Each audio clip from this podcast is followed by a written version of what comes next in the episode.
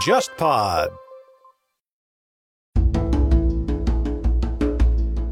这里是中间地带，我是厦门大学国际关系学院博士后马广禄，我是海博。这一期的嘉宾呢是来自北京大学历史学的博士，现在呢是在厦门大学做博士后的马广禄。来，广禄兄和大家打声招呼吧。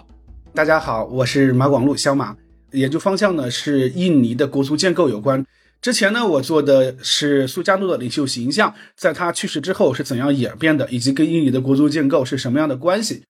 嗯。广禄兄的博士论文写的就是苏哈托执政新秩序时期啊，那印尼的国父苏加诺的一个领袖身影，可以说聊印尼绕不开的这两位人物都在这个广禄的论文当中了啊。那提起这个印尼啊，我能那个自动联想起来的可能就是几个很重要的标签啊，一个就是万隆会议，一个就是苏加诺，还有苏哈托这两代领导人，一个是建国之父，一个是。做总统时间最长的应该是做了三十几年总统。那这两位对于当代印尼政治的影响还存在吗？因为东南亚毕竟我们都了解，它有很强的所谓的军人政治跟家族政治的传统嘛。那到现在为止，就是他们的建国之父跟统治时间最长的这位总统，那这两位在印尼当代还有一些政治印记吗？提起印尼呢，可以说是。我们中国一个陌生的海上邻居，人口二点七亿的印尼和人口只有它零头不到的一个七八百万的新加坡，在中国的舆论跟呃外交或者是在大众视野当中，中国大众视野当中，它受到的关注量可以说是不对称的，甚至某种程度上说，新加坡在中国大陆受到的关注量要远远超过印尼。当然了。提到印尼呢，呃，之前呃您说的可能是我们这种比较中年人可能会提到这些标签，年轻一代比咱们更年轻的可能会联想到的是巴厘岛，会是猫屎咖啡，或者是更加新潮的东西。再回到您刚刚提到的，呃，苏加诺、苏哈托二人呢，可以说从一九四五年一直到一九九八年，主导了印尼二十世纪后期印尼的现代史的进程。苏加诺呢，可以说是印尼现代的政治制度的奠基者，国家哲学的主要贡献者。对印尼呢，可以说是一个主要奠基人。啊，当然还有哈达、还有夏赫里尔等等一众，但其中最突出的是苏加诺，而且他的长女麦加瓦蒂现在呢依然是印尼的主流政党第一大党，呃，民主斗争党或者叫斗争民主党的主席，在民主化之后曾经接任过印尼的总统，现在还在担任，就是佐科现在总统佐科所在的政党。佐科政党推出了一个甘贾呃，这些总统候选人，所以说苏加诺的后人，他的光环，他的遗产依然对印尼有着持久的影响。那苏哈托呢，执政从一九呃六五年，也有说法是一九六七年到一九九八年，大约真正掌权时间三十二年左右，实现了印尼的一个现代化、工业化的一个呃起步。实际上呢，是很多苏加诺开启的政治改革，实际上是苏哈托呃完成并持续下来的。当然了，他呢，嗯，可以说是专制独裁统治。下台之后呢，实际上他留下来的这个政治遗产依然还在，就是他的嗯前女婿 Prabowo，现在的印尼国防部长，跟佐科连续两次对阵大选的人，实际上是苏哈托前女婿。看现在的报道，他又要冲刺二零二四年的印尼大选。所以说，两位总统虽然已经分别故去很久，一个半个多世纪，一个已经将近二十年了，但是他们的影响力或者是他们的遗产，对印尼来说还有千丝万缕的联系。一个是军人政治，一个是家族政治，这两方还代表还挺明显的。嗯，苏哈托的前女婿嘛，他是一个国防部部长嘛。嗯。其实，呃，印尼建国的过程、独立的过程，跟二战之后东南亚的很多国家其实不同啊。因为印尼它跟这个前宗主国就是荷兰，其实是打了很久的。因为我们知道，那个东南亚的很多国家，其实它的就是二战之后的独立，很多都是谈判完成的，就是没有那么高烈度的战争。但是在印尼，其实是有长达应该是四年之久的战争吧，就是苏加诺呀，当时是反对荷兰的一个主要力量嘛。广路兄能跟我们的听众讲讲，就是说为什么荷兰和印尼会有这么长的一个高烈度的战争出现呢？在东南亚国家当中，印尼的这种独立很独特啊，当然很高烈度、很曲折的这么一个呃现象啊，它有它的特性。主要原因呢也是多方面的。首先呢是作为前殖民地的印度尼西亚跟宗主国荷兰军事上有巨大的不对称性，因为荷兰在统治相当晚近的时候才把整个印尼各个群岛纳入到一个政治实体之内，他也有意的采取分族而治，也有意不培养当地的这个军事力量，所以在这个日本入侵前后，实际上印尼当地的民族主义组织政党都被解散了。军事组织实际上呢，呃都没有建起来，所以说他应对这个独立的政治动员和军事的组织上，以及他的武器装备、军事的作战和各方面，实际上相对来说并没有那么充分啊。与其他国家的，比如说像那个国大党啊，运营了已经有几十年之久啊。在印尼建国时候，国大党比印尼这个国家就要早很多很多年啊。还有像这个呃中国共产党领导的这个独立战争，无论是政治组织还是军事准备，这就相当的成熟。但印尼并不是这样，就是它的国族形成时间非常的晚近，脱胎于荷属东印度殖民地，就是我们今天所熟知的苏门答腊呀，还有印尼东边的那个香料群岛叫马鲁古群岛啊，他们分别加入这个荷属东印度，被荷属东印度公司征服的时间实际上相当差异很大。荷兰人最早占领的，嗯，其实是马鲁古群岛，就是香料群岛。嗯，像亚齐还有很多地方，哪怕爪哇岛的东边的很多地方，它也是很晚才真正把它给征服的。所以说到一个政治实体，大家到一个国家机器里边生活，实际上是很晚的。第二个原因呢，就是它的这种独立的过程呢，暴力曲折。当然，与美国授予菲律宾独立和英国从马来西亚撤离，马来亚后来是马来西亚它建国相比。这个印尼是非常的高烈度的，跟印尼的民族主义在早期的发育也有一定的关系。就是苏加诺·哈达等印尼的民族主义领导人，他们呢是比较坚决反对荷兰人的，是不愿意对荷兰人做过多妥协的。他们就是希望能够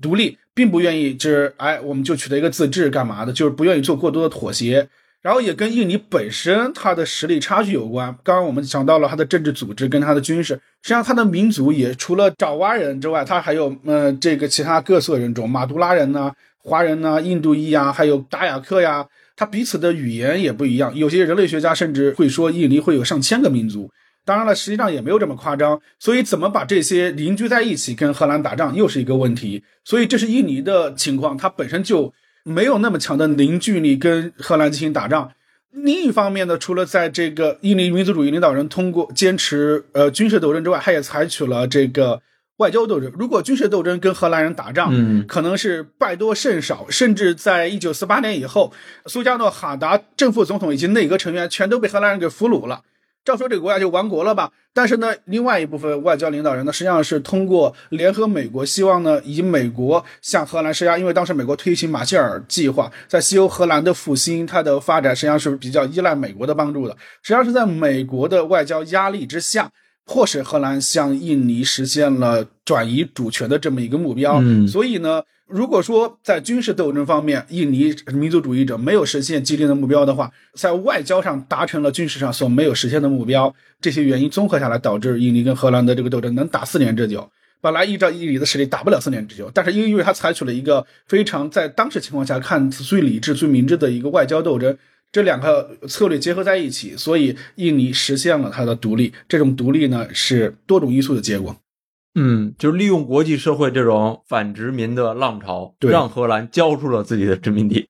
对，其实印尼本身呢，当时也有一个非常重要的，呃，就是独立的道路，不光有外交斗争跟那个武力斗争，其实还有一派是想走共产主义道路的。嗯，这也影响了后来印尼的国内发展。印尼当时的共产党，当时呢是希望走苏联式的道路，呃，发动这个武装起义的。当时刚刚组建的国民军实际上是有一部分共产党支持者，在一九四八年的时候，在印尼一个小城镇莫里芬，当时呢实际上是发动了起义，但是呢被印尼共和国政府呢给血腥镇压了，而这件事呢。既导致了印尼国内的左右之间的长期的这么一个分裂的一个加剧了这种分裂，也让美国看到了这个新生的印尼，哎，它其实不亲共，就是向美国递交了一个投名状的这么一个政治寓意，所以美国呢也放心的推动呃荷兰向印尼移交主权，所以是多种因素导致的。本来印尼实际上是没有能力跟荷兰打，但是呢，又因为外部力量的加持，他自己策略的选择，使得印尼在极端不利的情况下实现了独立。嗯，呃，其实共产主义在亚洲这个影响也是非常重要的一个国际因素的考量啊。其实不只是英美这种国际因素，共产主义这种国际因素也是很重要的，对吧？对，对，其实呃，刚才我们谈到的是一个可能独立的过程啊。独立之后，其实印尼的宪法就规定了它是一个所谓议会民主制的国家嘛。但是在四十年代末，其实印尼内部的这个派系斗争还是比较严重的。可以介绍一下，就是独立之后到五五年这之间吧，印尼这种党派的一个政治格局吗？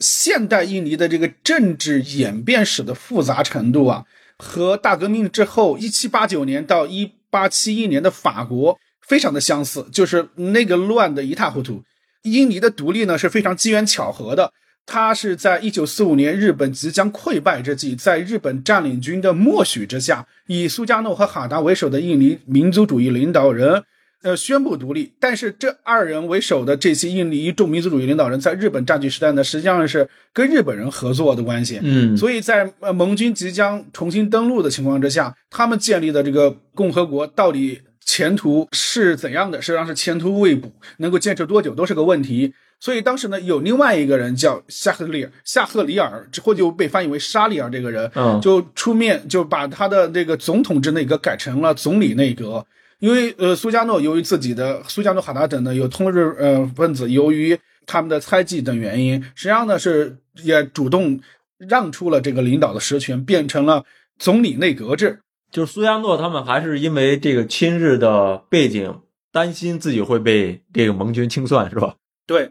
当然，以夏赫里尔为代表的，当然这些更年轻的这一派政治家呢，其实也有希望争权的这么一个野心。嗯，苏加诺本人其实他放权肯定是心不甘情不愿，但是面临当时的这种环境，他也必须做出一定的妥协。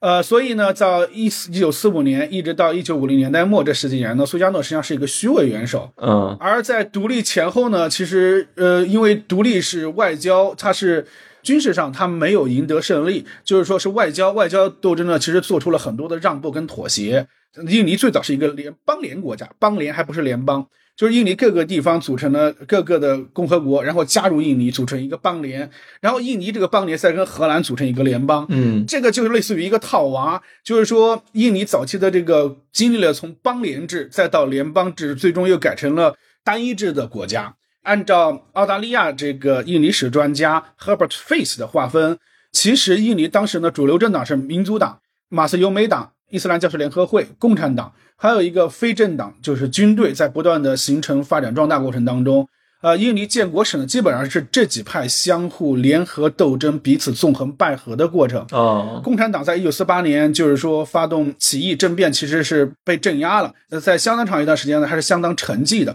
直到印尼总书记艾蒂成为党内的领导人，采取了走和平道路，参与到印尼的当时的这个议会民主的政治游戏当中去。嗯，呃，然后呢，采取了亲苏加诺。这些拥护既有的政治制度、既有的政治呃格局，在这个政治格局下寻求发展的这么一个路线，它才不断的恢复力量。军方呢，实际上呢是荷兰殖民时代的皇家陆军和日本占据时代培养的这些呃乡土防卫军等一系列的组织，它这些印尼的本土人合并而来的。就导致很多军官将领的年纪实际上非常年轻，可能只有二十岁出头、三十岁出头。印尼的首任呃总司令，印尼的国民军之父，在担任总司令的时候，可能就这么二十五六岁，三十几岁就病死了。所以我们就会发现，他的军队呢，实际上呢，比同时他的政治家们要年轻十几岁。嗯，就是他们政治上政治舞台、政治成熟呢，那也就意味着他们在政治上就有另外一番的干预。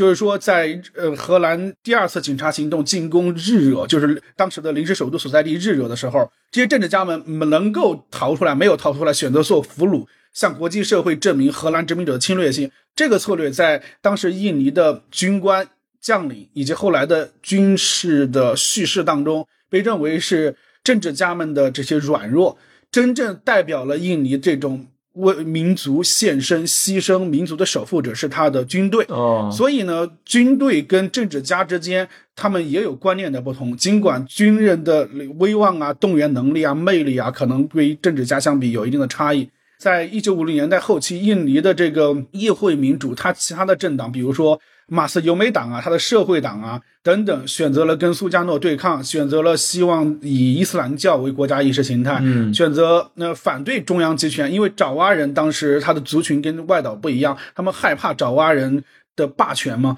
害怕他垄断所有的政治经济特权。所以这些政党参与了外岛的叛乱，一九五零年代末的外岛叛乱，而被苏加诺在印尼共产党和军队的支持下给解散了。剩余的这些政党呢，其实就是民族党、伊斯兰教师联合会、共产党，哎，这几个政党。印尼共产党跟苏加诺之间实际上是相互需要的关系。艾蒂担任总书记之后呢，实际上印尼共呢选择的是承认参与印尼现行的议会民主制度，对苏加诺是是拥护拥护他走向更加集权的改革，建立这个有领导的民主。印尼语的嗯这个单词译过来就是有领导的民主。苏加诺领导下，哎，印尼实行民主制度。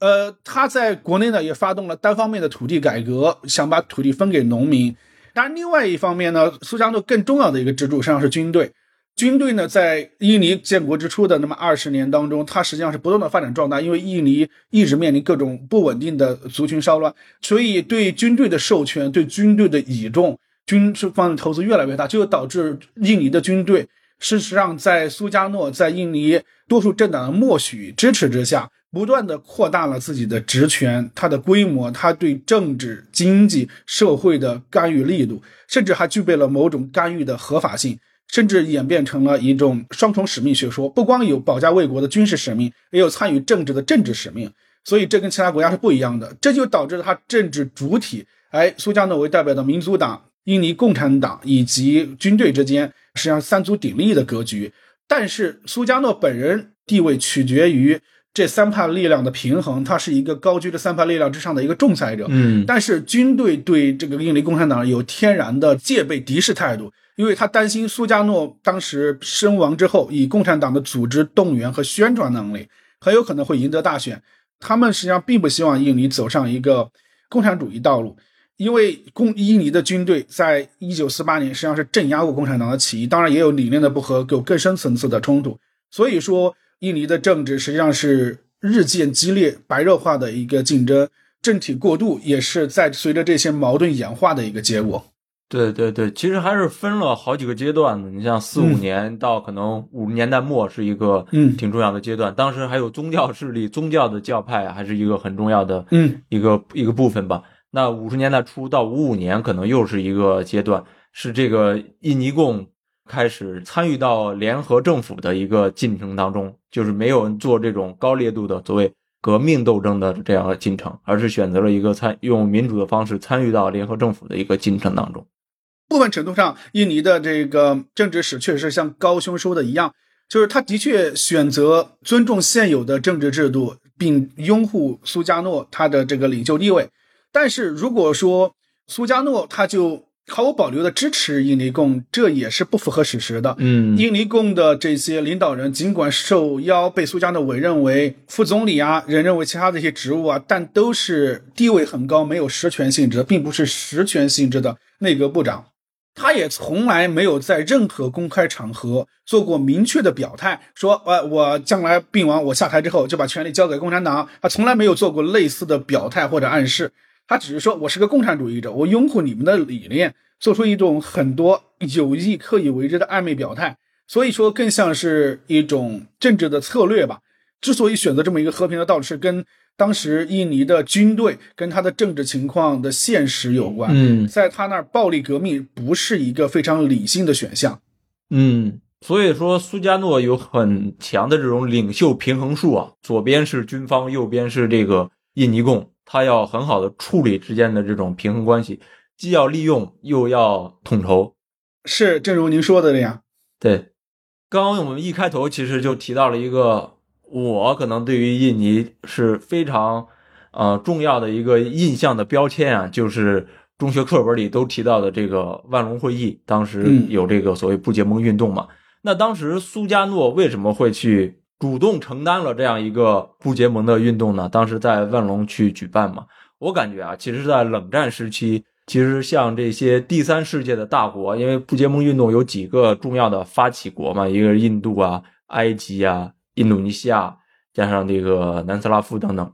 我感觉像这些第三世界的大国，在冷战初期，其实还有一些这个自主的这个选择空间呢。感觉像这个不结盟运动，就是他们这些第三世界的大国想要参与到这个两极的对峙当中的一种尝试跟努力吧。我们提到。印尼的确，我们呃会想到万隆会议，而且印尼也的确把万隆会议作为他参与国际政治、登上国际舞台的一个里程碑意义的历史事件。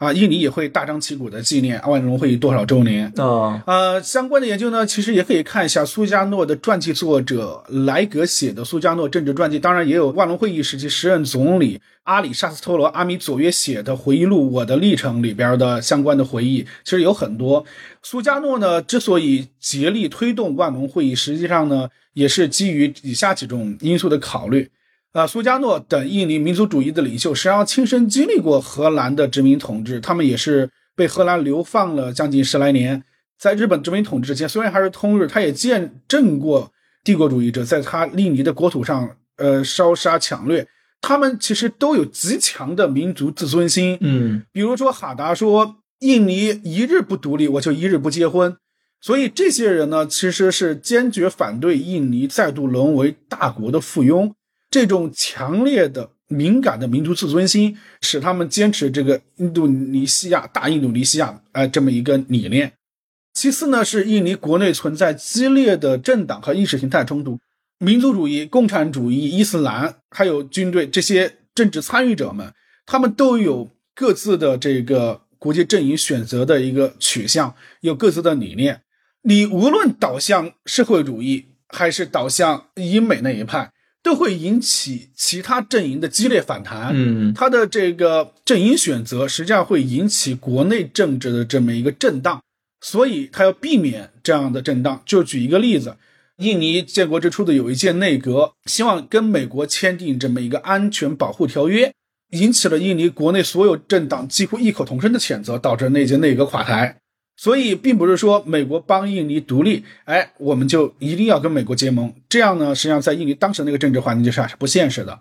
第三个原因呢，就是印尼本身它独立是在殖民的这么一个废墟上独立的，它迫切需要实现现代化、工业化。苏加诺在一九五五年以后，实际上呢是进行了一系列的环球访问，访问过当时的两个超级大国美国和苏联，也来过中国和东欧。他是亲眼见过这个社会主义跟资本主义他们到底怎么样的。嗯，其实呢，他的相关表态呢，我们可以发现，他会觉着美国太过发达了。他参观这个美国这个当时应该是沃尔玛超市吧，他见到外边员工停了好多辆车，就感觉这个发展差距实际上是很大的。当然了，呃，来到中国，就像刘洪教授写的《中国作为印尼的隐喻》这样一本书。实际上呢，中国呢，或者是类似的这些国家，从殖民地、半殖民地到一个独立的国家，从一个工业国到农业国，迅速实现工业化，就是它本身印尼本身它的自身的国情跟这个现存的这个发展道路选择之间，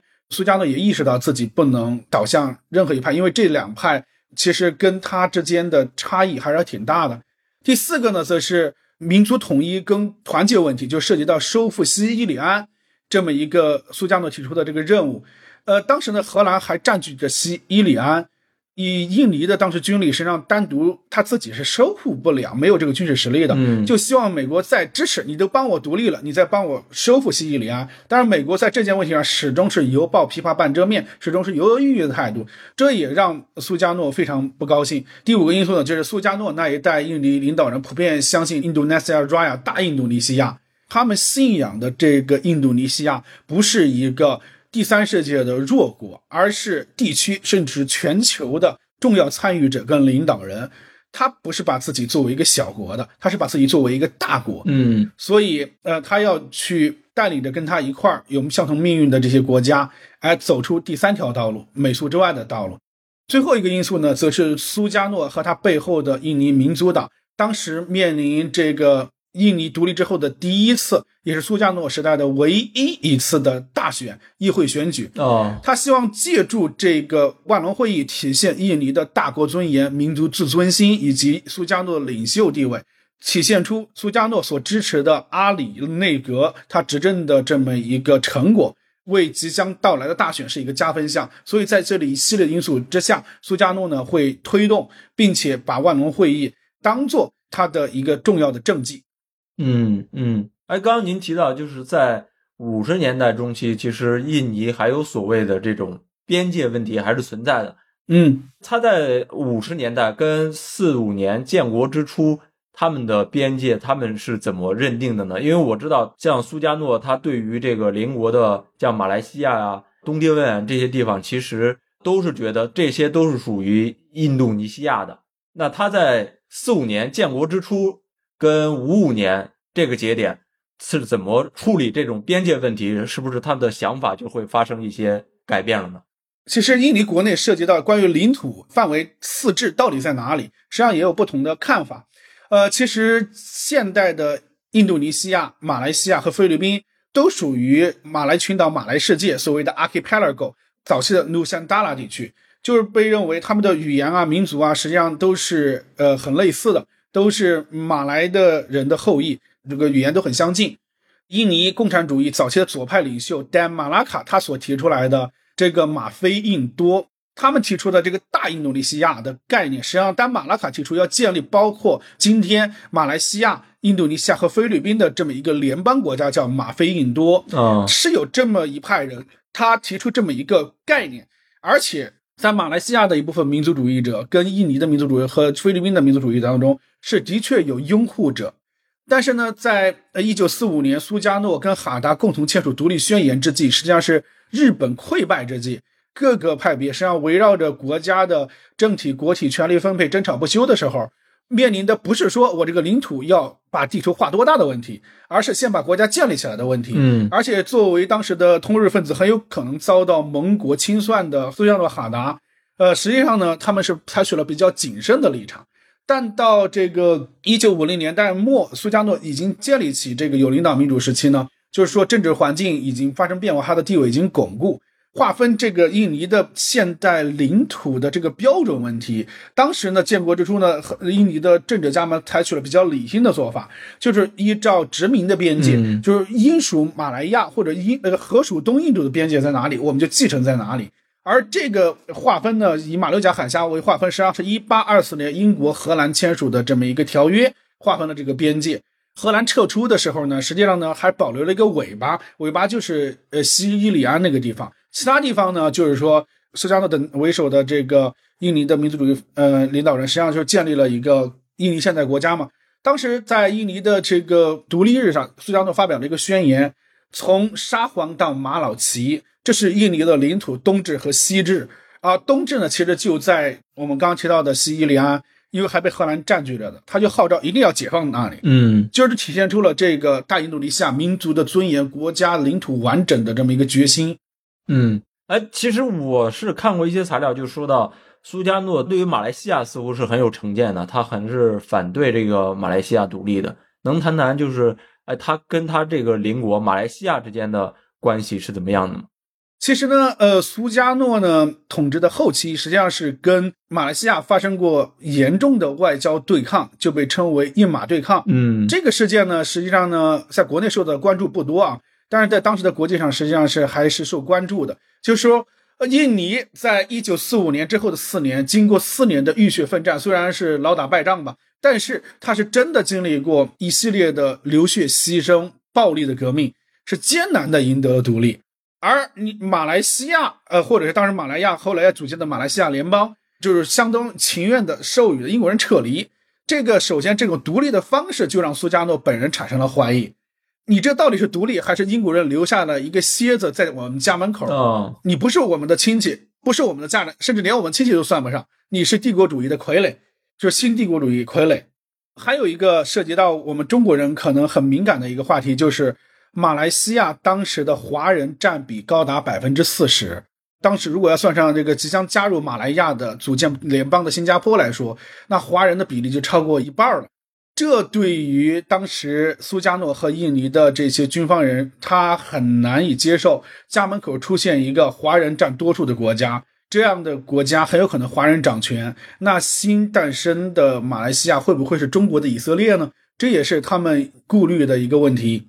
也有一部分学者，如苏加诺传记作者莱格等人认为，呃，苏加诺需要一场外交胜利，就是当时苏加诺已经通过呃外交，通过向呃美国谈判，在美国的支持之下，把西伊里安给收复了。这个是在一九六零年代初的事儿。但是呢，在这之后呢，印尼的国内经济恶化，就是说严重的通货膨胀。以及大量的失业，它国内实际上是处于失序跟崩溃的边缘。嗯，苏加诺呢需要是极度的需要一场外交的胜利来证明他领袖的政绩、领袖的魅力。他需要挑起这一种一马对抗，激化民族主义情绪，哎，维持他的统治，这也是一种说法。究竟是大印度尼西亚情节，还是担心华人的这个问题，还是这个英国的傀儡，又或者是他？要转移国内注意力，哪一种因素要占主导呢？呃，我觉得很难说。我们今天也很难推测苏加诺的内心，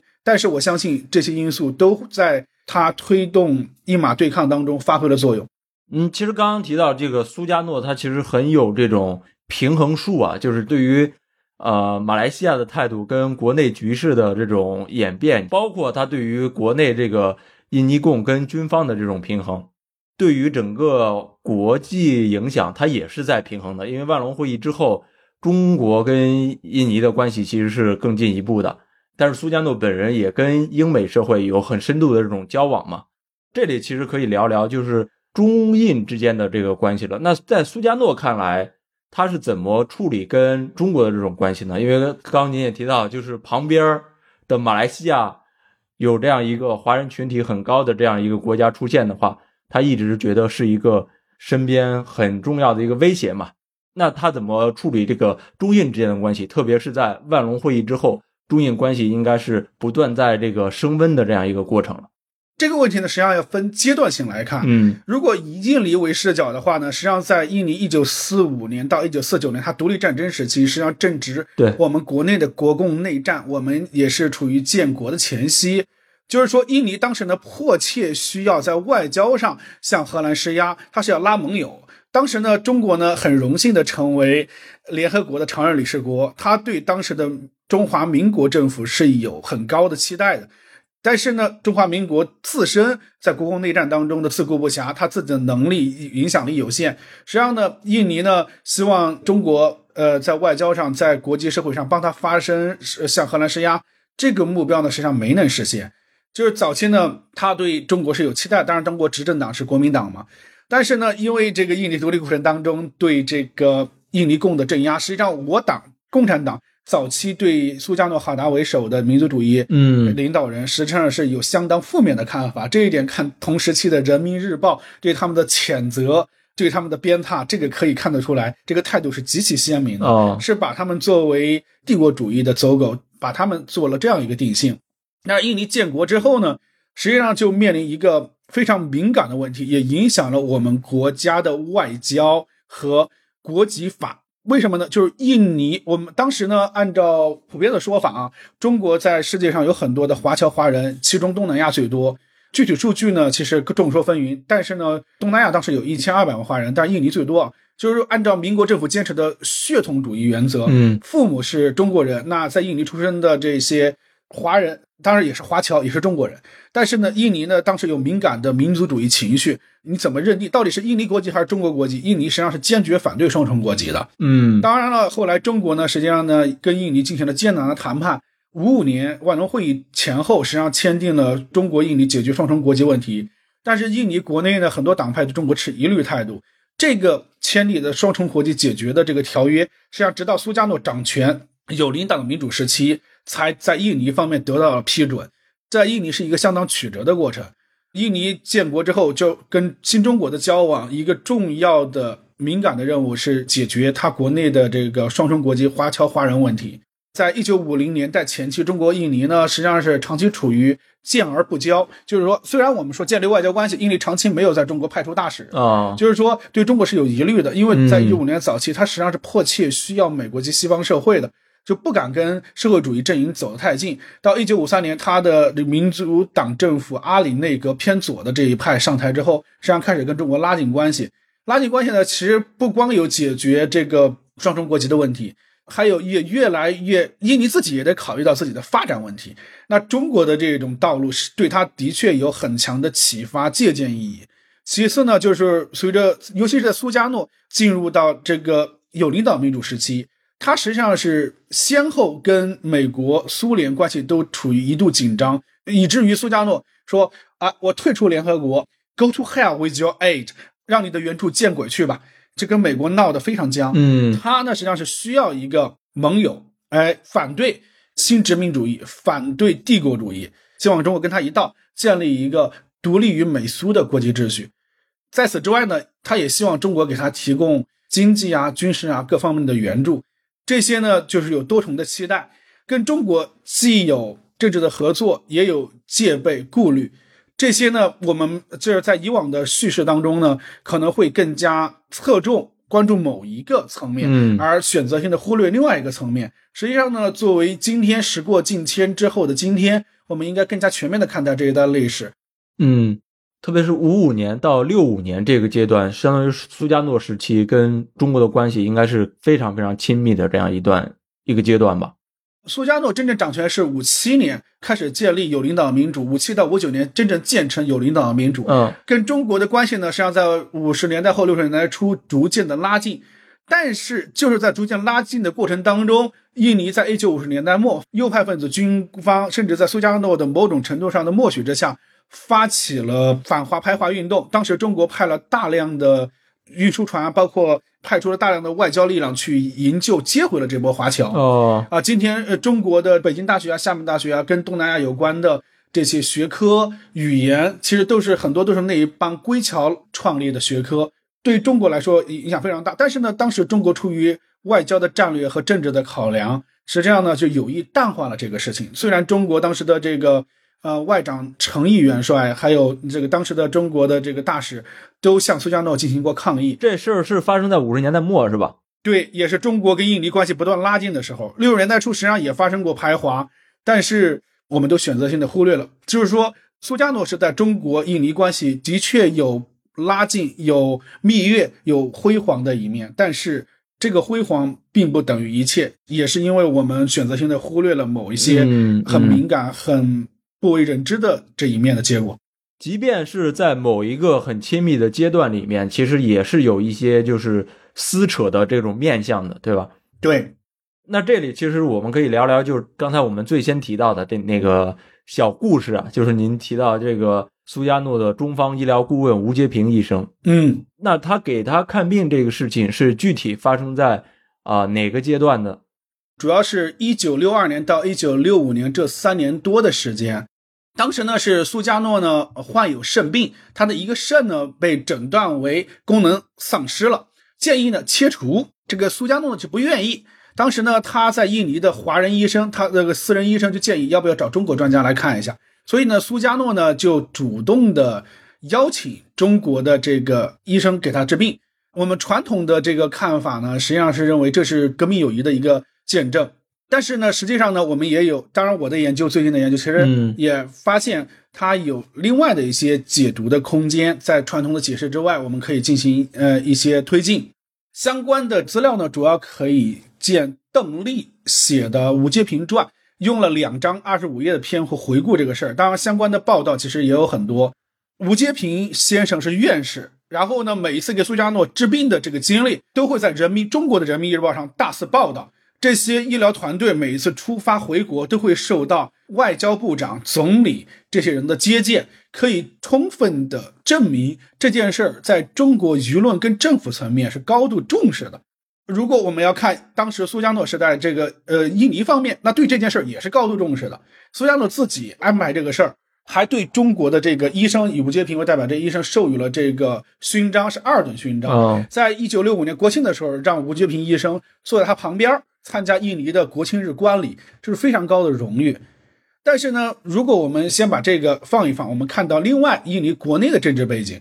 其实苏加诺呢，当时呢是在竭力的塑造自己一个全能型的领袖，一个魅力领袖的形象。如果考虑到印尼的传统医学跟身体的观念，我们就会发现很有意思的就是，他认为身体呢也是由各种体液构成的，就是说你不能把身体一部分给切了，这样身体就不完成了。中国有身体发肤受之父母，印尼呢也有一个很类似的，就是你不应该把身体给切掉，有缺陷。就是印尼当时流行的这个爪哇的蛙洋戏，就是皮影戏，它里边以及它的各种史诗当中所描述的印尼人喜闻乐见的这些英雄形象，都是那种体格健全、高大威猛的这么一个领袖形象，可以说已经深入人心了。嗯而苏加诺呢，他非常在意自己的外在形象，戴着一个礼帽，一身洁白色的西装，胸前会带着各种各样的勋章，一张英俊的脸庞，哎，非常富有磁性的雄辩的演说能力，举手投足之间是印尼观念当中土著贵族普利亚伊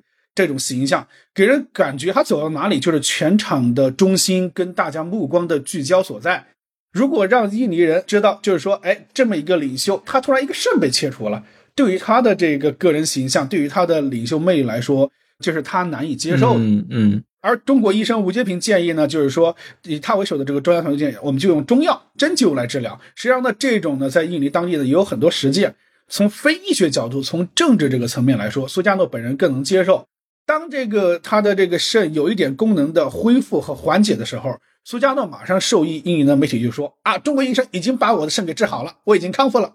印尼大肆报道，然后还要公开向中国医生授勋，拉着他们国庆观礼。所以呢，这个呢不完全是一个医疗问题或者是外交问题，在苏加诺他的看来，这是他领袖魅力，是印尼政治的一个部分。嗯就是说，这个事件从他开始之初，他就如吴阶平医生自己在回忆录里边所说，这是一个政治问题，不完全，或者是他的医学意义上的影响是更小一点。从这个角度，我们会发现有不一样的这么一个意义所在。对，其实这种政治问题其实不仅仅是中印之间的政治问题，更多的在可能苏加诺看来是印尼本身的一个政治问题。对，非常有意思的解读，因为刚您提到，其实苏加诺是一个本人很有这种领袖魅力的，其实他也是，就是他对于肾的这种关注，是不是也是因为他这种，因为他他的这个婚姻次数很多啊，他对这个也是 这种魅力，也是有一定的这个需要和所在呢。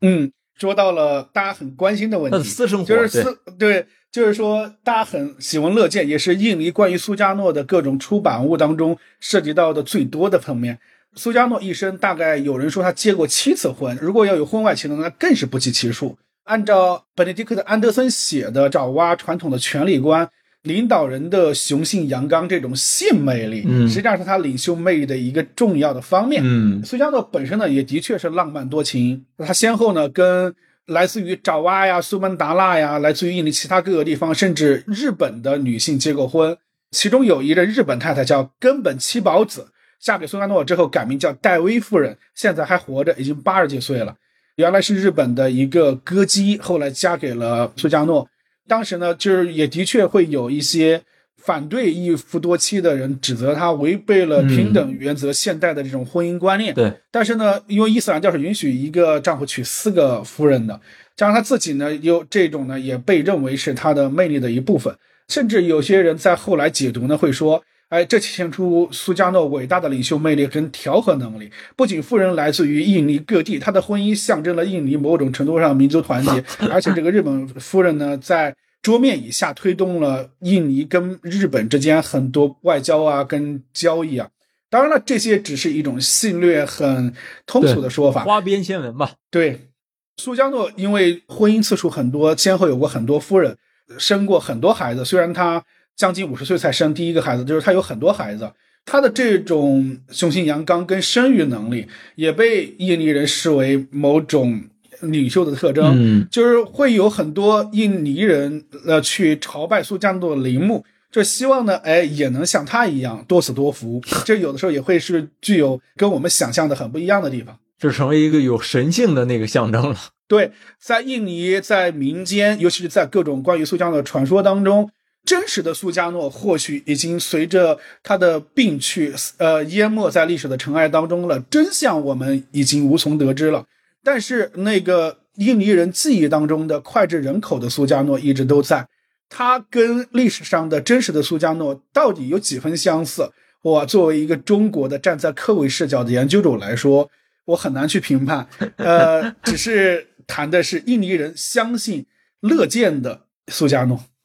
嗯嗯，这里我们就要提到一个很关键的问题了，就是说六十年代相当于是苏加诺亲共的这种蜜月期，那苏哈托以及他背后的这种军方的右派势力，在这个时候是在以一种什么样的姿态介入到整个国内的政治当中？他们对于这种亲共的这种走向是一种什么样的反应呢？这个呢是很多人问的问题，呃，也是大家比较关心讨论的问题。实际上，关于印尼军队，就是军队跟印尼现代化、跟印尼政治的关系，像廖建玉老师啊，很多人呢都已经写过很多著作了，相关的研究已经很多了。呃，我想纠正公众的一个刻板印象是，苏哈托在苏加诺统治时期，尤其是在有领导的民主盛期，他只是一个少将军衔。他在印尼军队，尤其是陆军的权力阶梯当中，他并不靠前。呃，有纳苏迪安，有雅尼，有很多将军在他前边，排序不高。嗯，对他排序不高。按照正常的军阶，就是我刚刚也提到过，印尼早期的像纳苏迪安，像他更早之前的这些将军们，当时可能也就刚刚四十岁。苏哈托跟这些前面的人之间没有年龄上的拉开距离。正常情况下，他政治上的晋升上升期。就等待前面人的退休离职，实际上很难的，非常漫长。但是呢，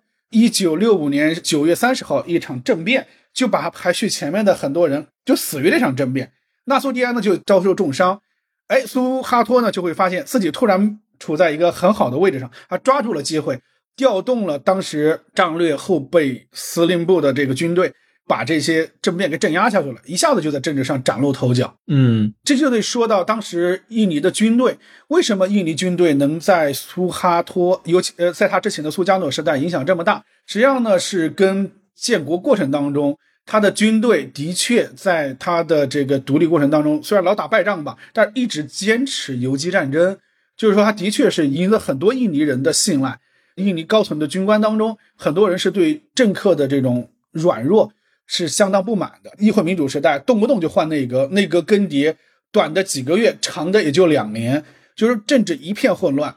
在这种情况下呢，苏加诺呢本人也是有意默许支持军队，不断的扩大权力，在把荷兰人的种植园、资产、公司收归国有化的当中，执行者是军队，军队在这个过程当中掌握了大量的资产跟国营企业。军队在镇压地方叛乱的过程当中，也逐渐完成了军队中央对地方的这种收编整合，对地方的干预也越来越强。所以，在这个纳苏迪安，他提出了军队的双重使命学说。这个学说也因为军队支持苏加诺镇压外岛叛乱、建立有领导的民主集权等等，也得到了苏加诺的认可。就是印尼的军队不仅有军事职能要保家卫国，也有政治职能要参与国内的政治。所以说，军队干预政治，在当时的印尼的这种政治环境下，并不是一个禁忌，相反是赢得了某种认可。这就回到当时有领导民主主义苏加诺的几个支柱，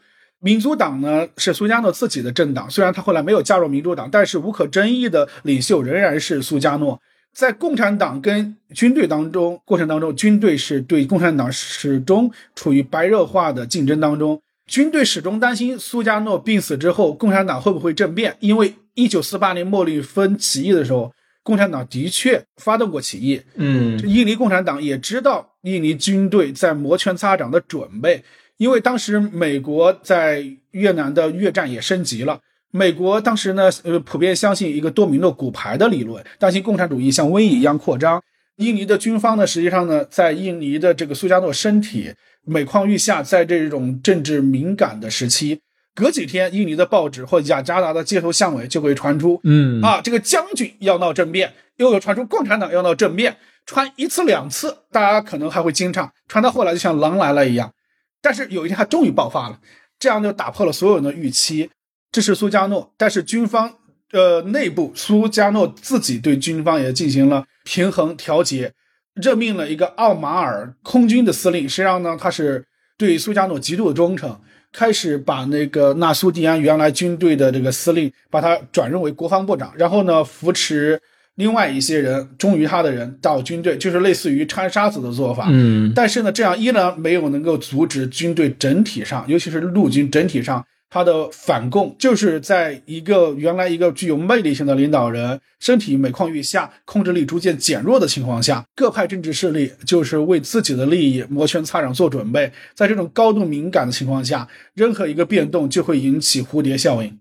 嗯嗯，就是说，在其实这不得不提到，就一九六五年那个九三零事件。嗯，其实在此之前，我听您的介绍，就是感觉军方跟印尼共产党其实已经在互相猜忌了。嗯，最后那根导火索就是其实是马上就要发生了，只需要一个小小的火苗就可以把整个事件给引爆了。那我其实简单说一下这个九三零的这个过程啊，因为。这个过程其实有很多种说法，一种说法就是说是共产党人总统卫队长嘛，翁东率先发动的政变，对于军方开始进行一些清洗。那背后还有一个事情，就是当时的印尼共产党领袖埃迪还在北京，正好准备参加这个中国的国庆庆典呢。这个时间对比上就很那个暧昧啊。如果说共产党人想要去策动这个政变的话，那作为共产党领袖。还在国外去参加这个盛典，这个说法其实是有点这个不太流畅的，可以让那个广路兄先介绍一下关于九三零事件，大概有几种说法吧。其实是似乎是这个说法还挺多的。其实关于九三零事件的过程，国内已经有几本书了。美国中央情报局 CIA 关于印尼九三零事件有一个报告，在这个事件爆发一周年以内就出来了。呃，我们国家也有中文译本。本尼迪克特·安德森和 Ruth 麦科维也写了一个关于九三零事件的初步调查报告，这是两本影响较大的。当然，后续的一些学者也有相关的这个呃研究报告，大家立场各异，我就不一一介绍。大概总结一下，呃，有这么几种说法。首先呢，就是印尼在新秩序时代，就是苏哈托当政时代，官方的钦定的说法，弄了一个调查报告，拍了一部电影叫。九三零印尼共产党的背叛，所有的学生从这个小学到大学，每年到这个九三年事件纪念周年就要看，考试也要考，也要背。呃，意思呢就是说，印尼共产党要趁苏加诺病危，要发动政变，把这个印尼陆军给清洗了，谋害总统。当时政变意外的幸存者苏哈托少将挺身而出，调动军队镇压了政变。苏哈托呢是一个挽救了这个印尼共。是印尼避免了倒向了邪恶的共产主义的这么民族和国家的英雄的身份登场。然后呢，呃，苏加诺很感激苏哈托。然后呢，这是签署了一个三幺幺命令书，把权力交给了苏哈托。这是他的一套叙事。嗯，所以呢，共产党是邪恶的。后来，但是这种说法呢，也有很多站不住脚的地方，这个就不一一细说。另外一种说法呢，就是苏加诺操纵说，就是苏加诺感觉到自己的地位已经不稳了。希望利用忠于他的总统警卫团的这些翁东啊等这些人，这些人呢来自于苏加诺的家乡东爪哇、中爪哇，他们那边的这个民风习俗呢更加的淳朴朴实一点，对军队高层那种花天酒地、那种荒淫无度的生活，他们对这些相当不满，就希望呢清洗军队高层，维护苏加诺的伟大领袖的地位和印尼的革命的纯洁性。会有苏加诺操纵的这个说法，嗯，苏加诺就利用了这些人的这种想法，希望利用军队把这些不忠于他的人给迁徙掉，啊，这是一种说法。然后还有苏哈托主使说这件事，所有人无论印尼人还是印尼以外的人，就明眼人都能看见。就是说，最大的受益者就是苏哈托。对，原本在军队的权力接续当中，他是没有任何希望能够晋升到总统的地位。但是呢，这场政变改变了一切，他突然就成了赛义的人当中军衔最高的，而且，哎，他在随后当中政治博弈当中迅速挺身而出。在此之前，不要说国外的呃印尼观察家，就说印尼本国的人，很多人都对苏哈托了解不多。也有外国干涉说，就说是呃，英国当时的大使泄露了一份文件，当时印尼的这些青少年们就是抄英国驻印尼的大使馆，抄出了一份所谓的英国大使的文件。那个大使在文件当中宣称，在军队中有朋友，那朋友在密谋搞事情，就是要搞政变。就是这个事儿呢，在印尼当时也有说法，美国中情局、英国的军情六处干预。但是无论哪一种说法干预呢，就是说印尼毕竟是一个人口接近一亿的大国。如果考虑到印尼的体量这个复杂性来说，这个外国干涉的可能性跟影响力到底有多大？我本人是持非常怀疑的态度。嗯，也有呃，这个我比较认可的一种说法，就是本尼迪克特·安德森跟 Ruth 麦克维共同写的是军方内部的斗争，就是说内部派系斗争，然后呢发动了这场政变，然后呢就被苏哈托非常的敏锐的抓住时机利用了，然后呢这个世界一场内部斗争的结果，导致了意料之外的深远的巨大的变革。我本人比较认可这种说法。当然，每一个读者都有自己的看法，这件事情也依然有商讨的空间。对对，依然是一个就是历史之谜吧。到现在，嗯，对对，其实整个一九六零年代还是非常有意思的。从国际局势上看，呃，我其实可以说叫那个军事政变的年代啊。你韩国有那个朴将军，缅甸、土耳其也有这种军事政变。一九六零年代的确是一个政变的年代，的确是一个巨大变革的年代。法国的这个学生潮流迫使他的二战的元勋戴高乐将军下台，西德的总理阿登纳退出了政治舞台。整个世界我们看都处于呃，当然美国的这个大学生运动，呃，约翰逊嗯内阁其实也下台了。整个世界有一种共性所在。赫廷顿有另外一本书，在这个文明的冲突之外，有另外一本书也同样有名，叫。变革社会中的政治秩序，他提出到了，当这个经济社会的变革超出了他这个政治秩序的容忍的这个框架之后，达到了某个临界值之后，它会发生一个巨变。我个人认为，一九六零年代实际上也是一波威权性领袖曾经的威权性领袖和魅力性领袖纷纷倒台祛魅的年代。嗯，就是说，像您说的一样，韩国的朴正熙，缅甸当然了也发生了这个政变。在印尼的背后呢，实际上呢，呃，它的确会有两种意识形态的斗争，的确处于冷战的巅峰之际。这并不意味着这就是印尼发生变革的主要原因。我更加倾向于印尼国内的因素，政治上、意识形态上以及经济跟社会的困境、矛盾积攒，不断的积攒，已经到了一个临界、即将爆发的状态。苏加诺本身他的这个威权统治或者他的有领导的民主。在实际上，究竟多大程度上，他是一个威权型领袖，他是一个集权型领袖？我本人是持严重怀疑态度的。他的领导能力，不要说跟列宁式的社会主义国家相比，就是跟撒切尔的英国比，他是否具有这种执行能力？他的权力高度依赖于平衡他国内的印尼共产党和军方之间的平衡。他本人其实又不擅长具体的政务的处理，他更多的是口号跟意识形态的鼓动。这样一个人，多大程度上能够具体的控制印尼国内的方方面面？我本人是持严重怀疑态度。嗯，更重要的是，他身体的确出了毛病。这个时候呢，印尼各派政治力量都知道，伟大领袖苏加诺他的病故，他的下台只是时间问题，大家都纷纷为以后谋出路。在这种情况之下，更重要的是。苏加诺在建国之后，向印尼人通过他伟大领袖一系列的演说，向印尼人、向印尼的年轻人所描绘的这个未来是繁荣的、是稳定的、是工业化的、是不输于中国的这样一个未来的蓝图。但是这种蓝图和印尼当时高达百分之五百的通货膨胀，和年轻人很多人像嗯比您和我更要小十来岁的人，大学毕业以后找不着工作，嗯，因为他的这个通货膨胀很高，粮食有欠收，发生了饥荒。但是更重要的是，印尼本身内部的经济问题跟社会问题集中爆发，他的政治竞争在印尼式的威权的苏加诺掌控能力衰落之际，在他。公众场合不断摔倒，大家都意识到这个火山即将爆发，什么时候爆发只是一个时间问题。对，一个是建国之父处在这种病危的状态，身体状况不佳；另一个就是国内的这种经济状况其实是非常差的。如果还有一个建国之父可以经常性的这个鼓动，还能可能维持一定的这种平衡。但是当这个建国之父开始经常的不出现的时候，其实这个危机。爆发可能就是只是这个时间问题了。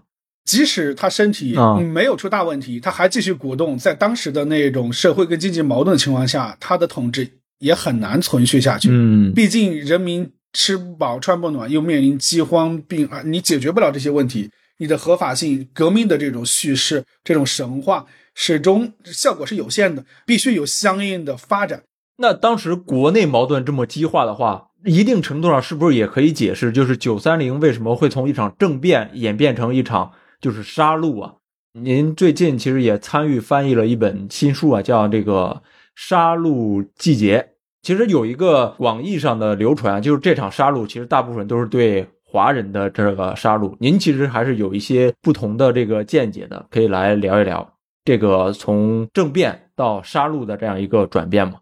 这本书呢，实际上是北京大学外国语学院谢康康老师跟罗迪老师领衔翻译的，我是负责其中的第三章托词借口那一章，主要呢是分析这场政变是在哪些力量卷入主导，作者做了一个学术综述的概括，然后又分析了这场政变跟屠杀之间的关系。的确，我们提到印尼，很多人联想到的就是反华排华，一次是五十年代末那一次，当然了，这个被我们刻意淡化了。然后是一九六五年这一次屠杀，再是九八年这一次排华。对，其实我刚刚也提到了，印尼反华的层面、排华层面最大的，其实不是六五年和九八年那一次，而是五十年代末的那一次。对对，无论是它影响的深度还是各方面。如果从更大的历史背景来看，东南亚国家从殖民地到现代民族国家这个转型过程当中，均不同程度的出现了反华排华运动。当然有几个例外啊，一个是新加坡，这个不解释，大家都明白。另外一个是马来西亚，因为马来西亚本身它华人占据百分之四十，拥有强大的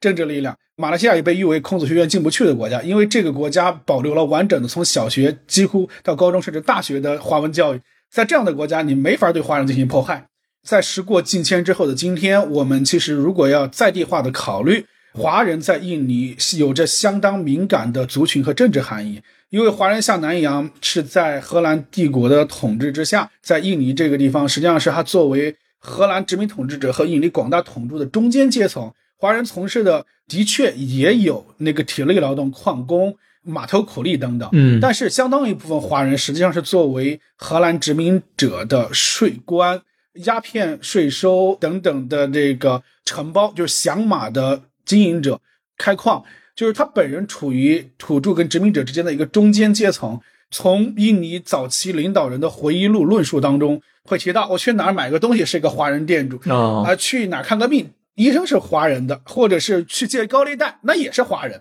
所以，通过他们的这些论述当中，大家就能得出，在这些政治精英当中，华人是一个什么样的形象。其实并没有我们大家想象的那么浪漫，呃，那么美好。所以，呃，在这个国家从殖民地变成了民族国家之后，它具有了民族的自尊心、民族的主体意识的时候，它要建立自己的民族产业，要把经济。地产等诸多以前殖民性质的东西变成民族化的时候，华人的地位就发生了微妙而剧烈的变化。所以，华人本身在印尼不是简单的一个族群问题，还有很呃深刻的政治问题。当然，呃，以厦门大学、中山大学为代表的很多老一辈的学者，好几代的学者对这些问题做过了相关的论述，我就不做具体的介绍。我想说的是，九三零之后，印尼这场屠杀。到底死了多少人？遇难者几何？这是一个没有确切统计的结论。找的估计是三十万，高的是一百五十万。我想说，华人在印尼跟马来西亚共产党是华人构成的这种情况是迥然不同的。印尼华人并不完全处在社会的底层，印尼共产党绝大部分的党员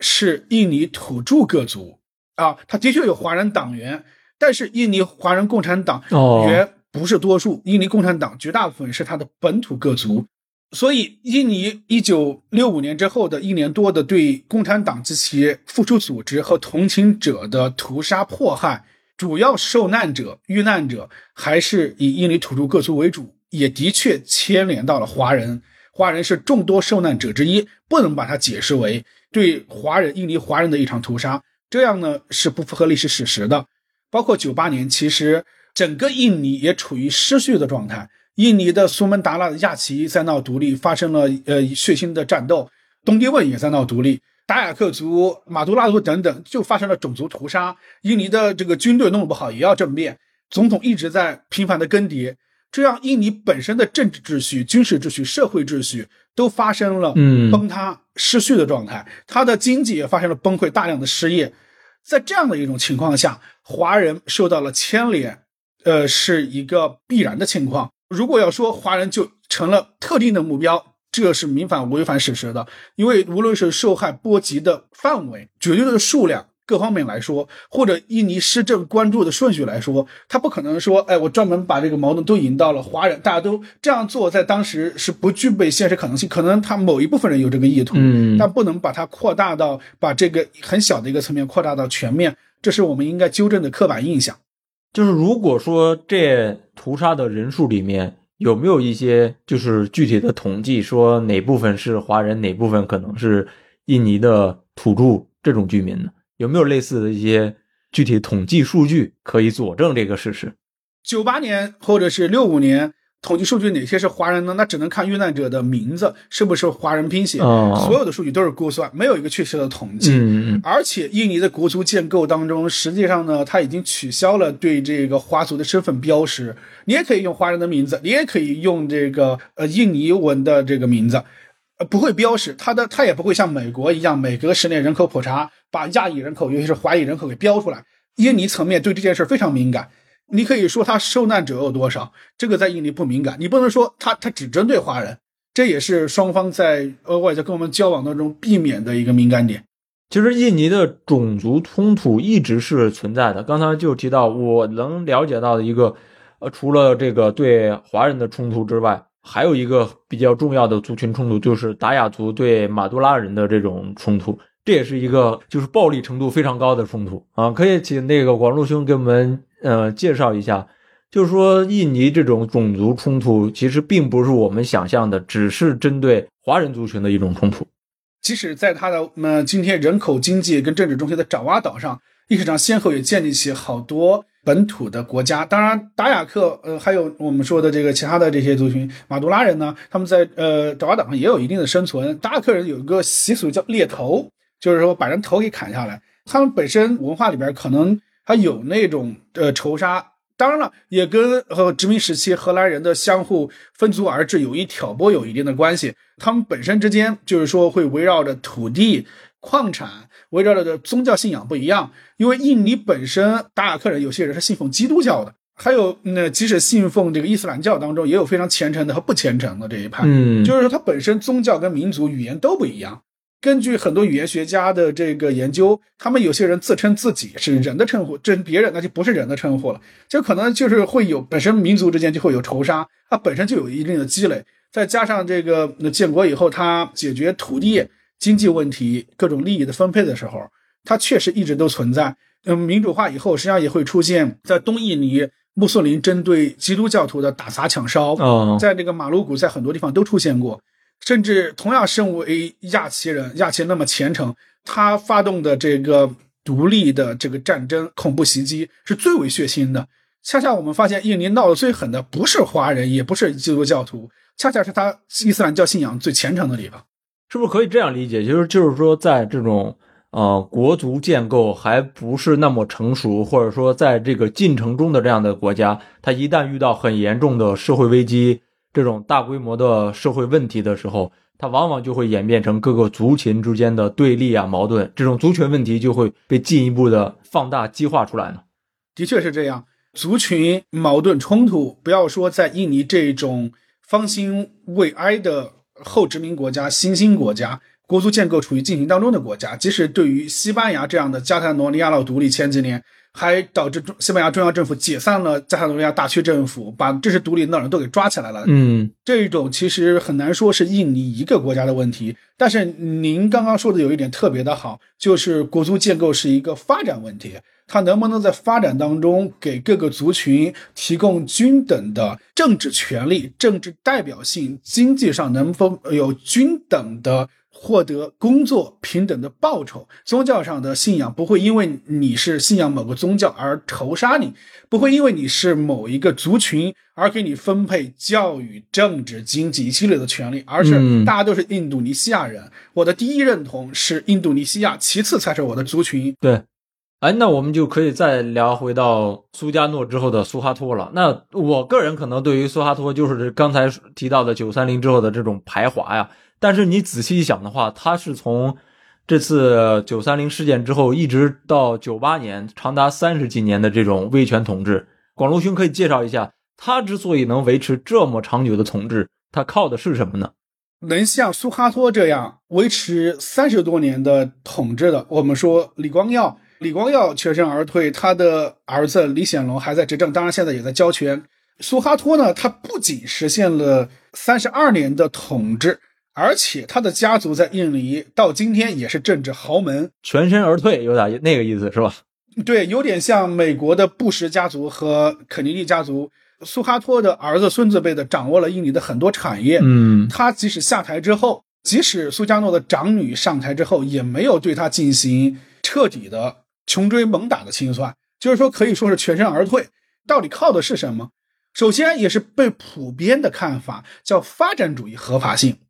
说在长达三十二年的统治期间，苏哈托他获得了建设之父，相对于苏加诺的建国之父。他某种程度上说，他自己让他的国会，就人民协商会议授予他以法案的形式授予他“建国之父”这么一个称号，就是我终于可以跟我前面那个伟大的领袖苏加诺齐家并驱了。他是建国之父，我是建设之父。苏哈托从苏加诺手上接手的是一个农业国家，处于崩溃的国家。嗯，他下台的时候，尽管也是九八年的危机，但是这个国家已经奠定了工业化的基础。就是一九九八年前后，两千年代初。印尼的人均的 GDP 和收入情况是比中国还要高的，这一点很多人可能都不是很清楚。就这三十几年的发展还是很高速的。对，今天我们和印尼无论在 GDP 和人均的这个收入方面，已经拉开了五倍多的差距。就是说，我们的人均 GDP 可能是它五倍更高了。但是倒回到苏哈托刚刚下台之际，其实印尼的人均的收入方面是比中国还高的。中国刚刚加入世贸组织的时候。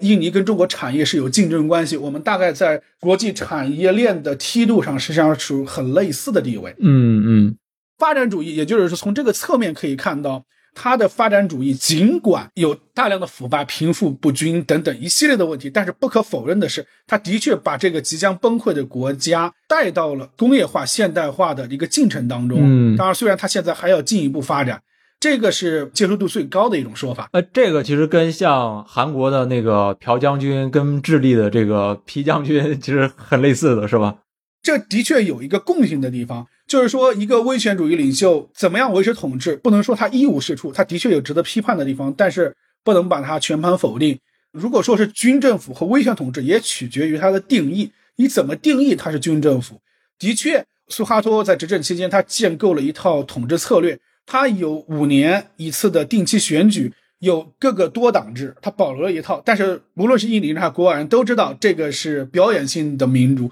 他的政党呢是他自己安排的，他这个选举结果每一次选之前他都知道了结果。他有一套威权的制度，他有一个专业集团党，是印尼的退役将军、军方、公务员。这个政党每一次在苏哈托统治时期，每一次大选当中都会赢得将近百分之六十三分之二左右的议席。嗯，然后他把以前的跟宗教有关的政党，什么基督教的党、马斯尤美党的这个残余呃势力，当然给排除出了政治，把呃伊斯兰教士联合会这些基督教、伊斯兰教糅合成一个党，叫建设党。但是这个党既然是各个宗教糅合进去的，它一定不合，一定内漏，这就是他要的效果。你们代表宗教势力的组成一个党。代表世俗的民族主义的组成一个党，让这些反对党处于边缘弱化的地位。通过定期的这种表演性质的选举，通过专业集团党垄断每次选举的绝大部分议席，然后只允许专业集团党在印尼各地建立分支组织，其他的政党在非选举期间就不允许在农村活动。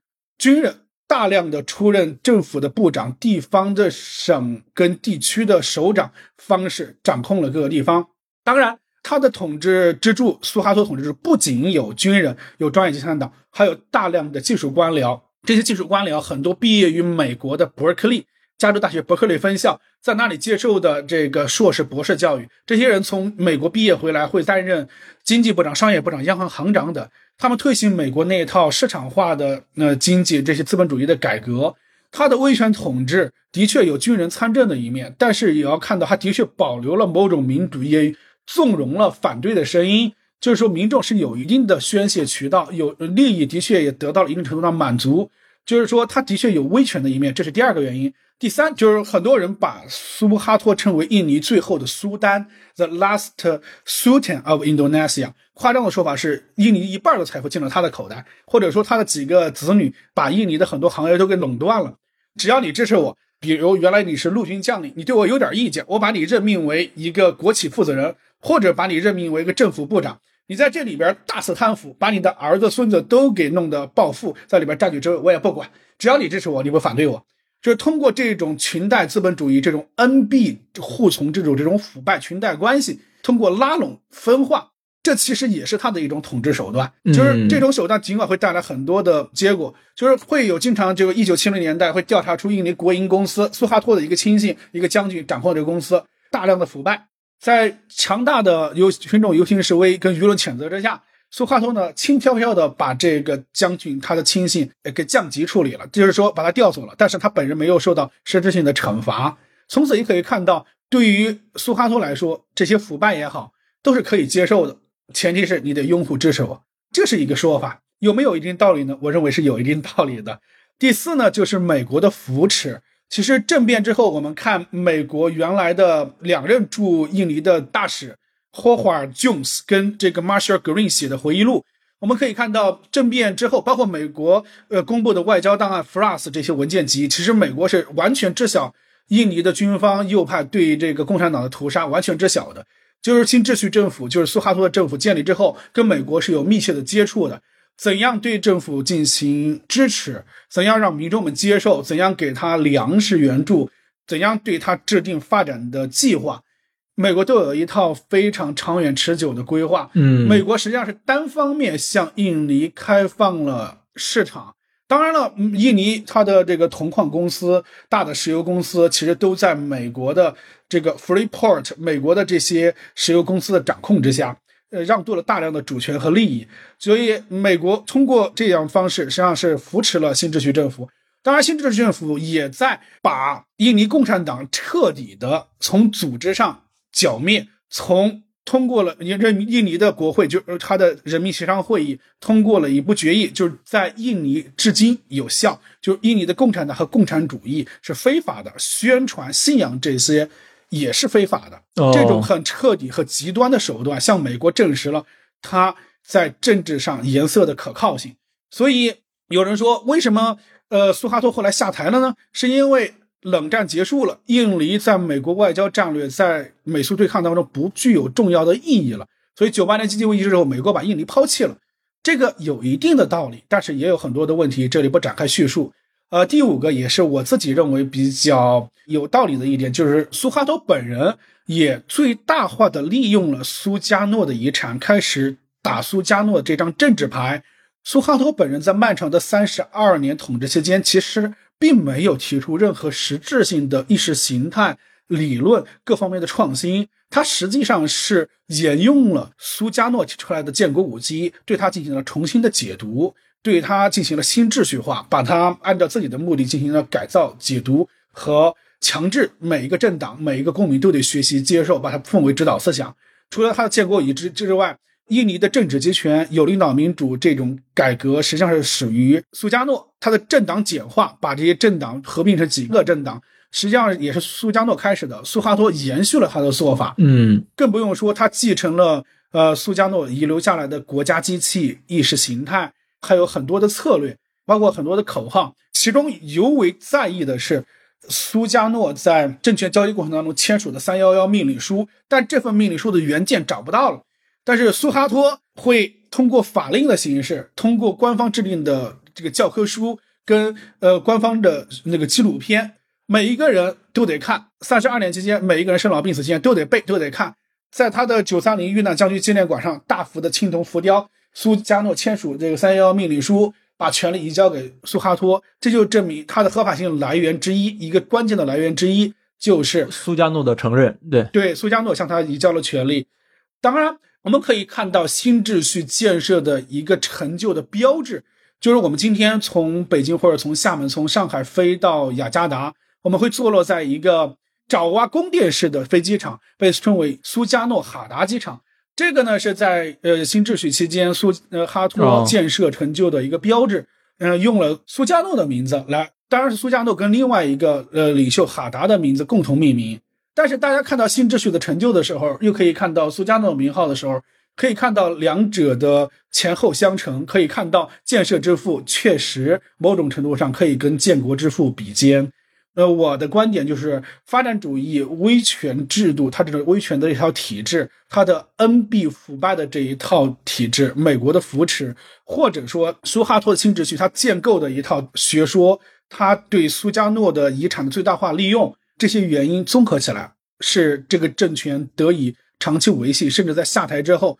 他的继承者、他的家族还得以幸免的一个重要原因。其实整个苏哈托这个执政时期，我看到一个他在经济上就是可能是这种威权国家经常采用的经济发展方式啊，就是有很多这种裙带的这种家族吧，一起好像就是拿这种独家的经营牌照，然后像一些面粉厂呀、水泥厂啊，都是有这种独家的经营权。其实，在殖民时代，嗯，它就是类似于。鸦片啊，还有各种响马制度，那个 farm 这个响马，实际上就是一种特许经营制度。你交了多少钱，你给我贡献多少利益。但在新秩序时期呢，我们往往会联想到它跟华人巨贾、富商巨贾之间的关系。对，印尼的这些华人啊，实际上呢，他们很多在新秩序时代更像是印尼权贵们的一个白手套。我们所熟知的三菱集团、沙利姆三菱集团、林少良等等。除了他之外呢，其实还有其他的郑建胜啊，好多这些华人。你要说苏哈托排华反华吗？那肯定的。他拿到这些独家牌照，跟他实际上是合作关系。就是在他排华最严重的时候，某一些华商巨贾照样可以保留华人的姓氏，照样可以享受种种的特权。其实我们可以看到，普遍的宏大的历史叙事当中也有个例，这种个例呢，往往呢会出乎我们的预料。在这种过程当中，我们要看到这些华人、这些富商巨贾，他跟印尼的其他的大众、普罗大众这种华人，实际上是两个阶层截然不同的，不能把他们混为一谈。嗯嗯。最后，我们其实可以聊聊这个苏哈托之后啊。那苏哈托就是呃，相当于那个九八年的经济危机，东南亚的经济危机之后开始下台。那可能印尼的这种民主转型进程还是。非常缓和的，因为在当时可能有这种种族的冲突，有这种宗教的冲突，甚至还有这种分离主义的倾向。但是当时整个的，就是并没有像苏加诺去世之后再演变成一场很剧烈的这种屠杀跟这种杀戮，而是一个比较温和的这种转型。因为你也去过很多次这个印尼了嘛，嗯，那可以大概介绍一下，就是现在印尼这种民主转型跟这种经济情况嘛。其实呢，这是一个相当宏大的课题，我觉得可以有呃好几本专著来论述。我就非常简短的概括一下：印尼九八年民主之化，先后经历了五次总统直选吧，有小波折，但总体上呢还是相当成功的。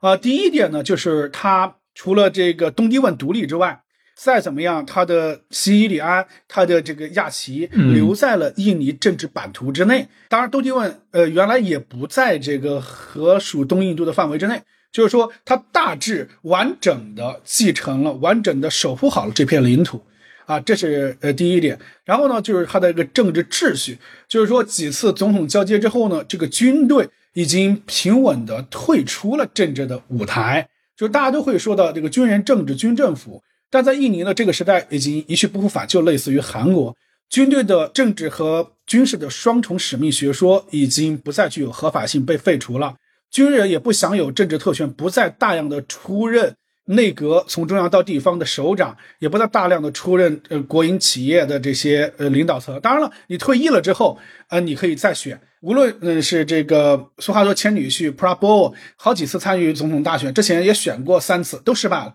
就是说，他再想不甘心，再想发动街头政治，我们会发现，印尼的这些政治家们都会采用联合的方式邀请他担任一个国防部长，给他一个职位。就是说，政治上呢也有这种机密啊，各种政策，他大体上延续了这个国家的稳定，他这个交接还是非常平稳的，没有出现国家的分裂、政治的持续动荡，只是很短暂的动荡之后，它归居平稳。但是呢，印尼依然存在这个家族政治，虽然军人政治这个传统，呃，已经逐渐消退，有一定的残余，但是不再构成一个明显的特点。就是很多有军人政治家，民主化第一任直选的领呃苏西洛总统是军人出身，但这并不代表他就是军人政府。这个时代已经不去一去不复返了。但是家族政治、政治腐败、族群的这种矛盾依然时隐时现。二零二四年大选，呃，各种问题呢也会逐渐的爆出来。呃，我们还要拭目以待。如果从呃这个印尼的经济上来说，它已经是欧盟最大的经济体，